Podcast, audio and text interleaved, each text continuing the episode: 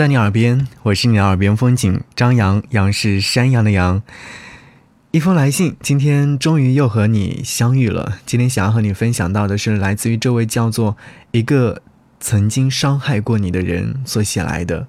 他说：“错过之后，感念你，是写给莫先生的。”所以，我们接下来一起和你分享这封来信。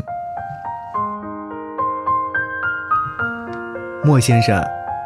嗨，也许你现在过得很好吧？突然想给你写封信，在这个周末慵懒又伤感的时候，可是人又是那么的奇怪，脑子里面有很多的想法，键盘里的手指头却不知道该敲下哪些字。抬头昏睡的眼圈，脑海还残留着昨夜的梦里的影子，揉揉头。我坐到了电脑前，想要写些什么，有一些总要说说的，无关什么风月，也无所谓后不后悔，只是想写信给你，曾经我的好朋友莫先生。故事开始，我想说一下，我从来都是一个不爱说话的人，尤其是跟男生，一说话脸上就如同火烧。平常只是和几个较劲的同学说说话，这样我度过了高一、高二，也形成了较为孤僻的性格。想想我与你认识并熟络起来，算是一场意外吧。高三上学期快结束的时候，安成绩选座位和同桌的时候，我和我的同桌，你和你的好兄弟，我们成了上下桌。但那时我依旧不爱说话。只是你们一直在跟我的同桌聊，我不得不说，我那时候感觉是感受到自己像个透明物体，这种感觉很难受的。令我想不到的是，这些在下学期就带来了改变。我已经记不清楚什么时候你开始问我生物问题了，我只知道我讲的并不好，我也能想象出我那满脸通红的样子。在我的意识里面，我只是一个可有可无的人，你 还是一个男生，也确实让我内心泛起了一丝涟漪。就这样，我们渐渐的熟络起来，在操场跑步的时候会打招呼，你在我的心里也是朋友了。在那段痛苦与压力的日子当中，时间过得似乎很慢，但还是一瞬间，六月八号结束了。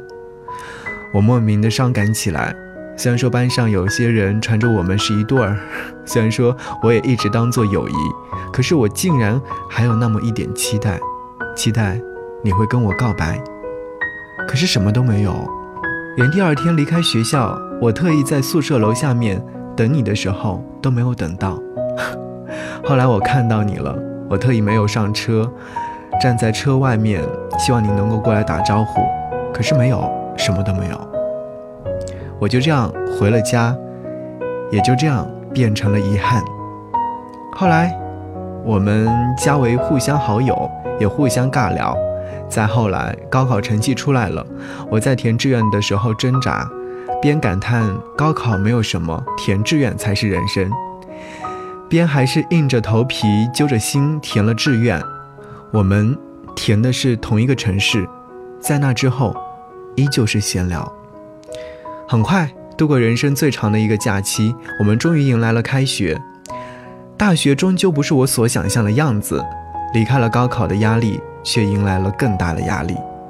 大一，我整个人的状态是病态的，心理出现了问题。去了几周心理咨询，还是压抑的很，总感觉自己与周遭的同学格格不入。还记得那是一个假期，是国庆节。我们一起逛了园博园，看了电影。我以为我们是朋友，只是好死不死的，我偏要问清楚。最后，你还是说，哎，喜欢我的。听到你的话，我终于不得不相信，男女之间哪有什么纯友谊呢？不过是一方恋一方，默默不语而已。很不幸，我打破了这种默默不语。总觉得知道对方对自己的那种意思之后，再说什么做朋友啊。都是耽误对方的青春，可能是朋友太少了吧，也可能是心里实在是太空虚了吧。我还是继续和你聊着，直到看到你那条个性签名。你说：“我可以等你吗？等到你伤口结疤。”我看完之后觉得心里不安，深夜发了一条朋友圈，当然，仅你可见。我说：“石头不会开花，所以别等。”你却在下面再次告白，我只能很抱歉，因为我对你什么感觉也不太清楚，我不想在不确定当中谈恋爱，同时，当时处于抑郁期，不想和别人说话，再三考虑，我还是拒绝了，还把话说得很满。至此，我们不再说话。这么久了，你应该也有喜欢的人了吧？我祝你幸福，祝你和那人长长久久。我知道这封信写的有些凌乱，我自己都不太清楚怀着一种怎样的心情写下了这封信。我常常想，如果说毕业那天你告白了，现在又会是怎样呢？如果没有，但我愿你快乐依旧。一个曾伤了你心的人，二零一九年。三月三号，明天你是否会想起昨天你写的日记？明天你是否还惦记曾经最爱哭的你？老师们都已想不起猜不出问题的你，我也是偶然翻相片。才想起同桌的你，谁去了多愁善感的你？谁看了你的日记？谁把你的长发盘起？谁给你做的嫁衣？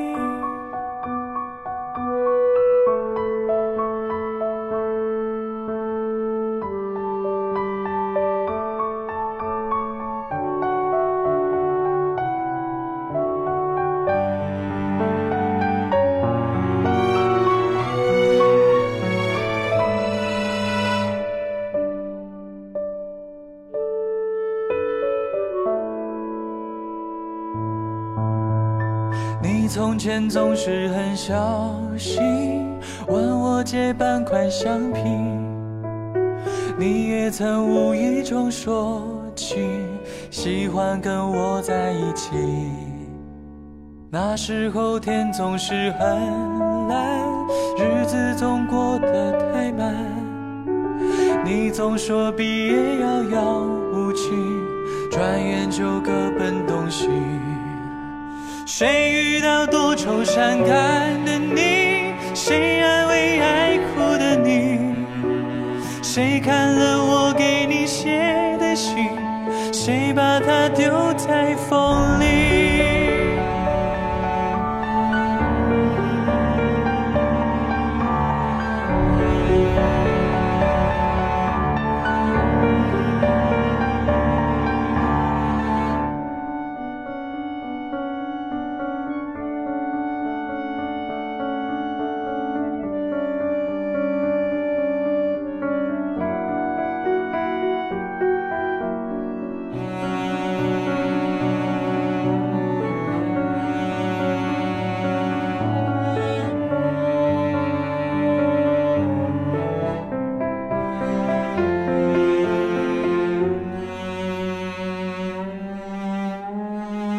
前的日子都远去，我也会有我的妻，我也会给她看相片，给她讲同桌的你。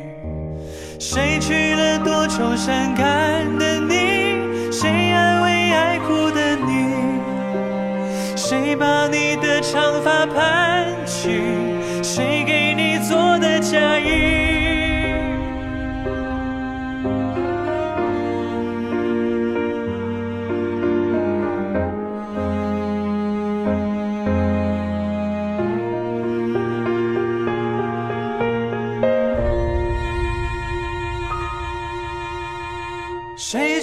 多愁善感的你？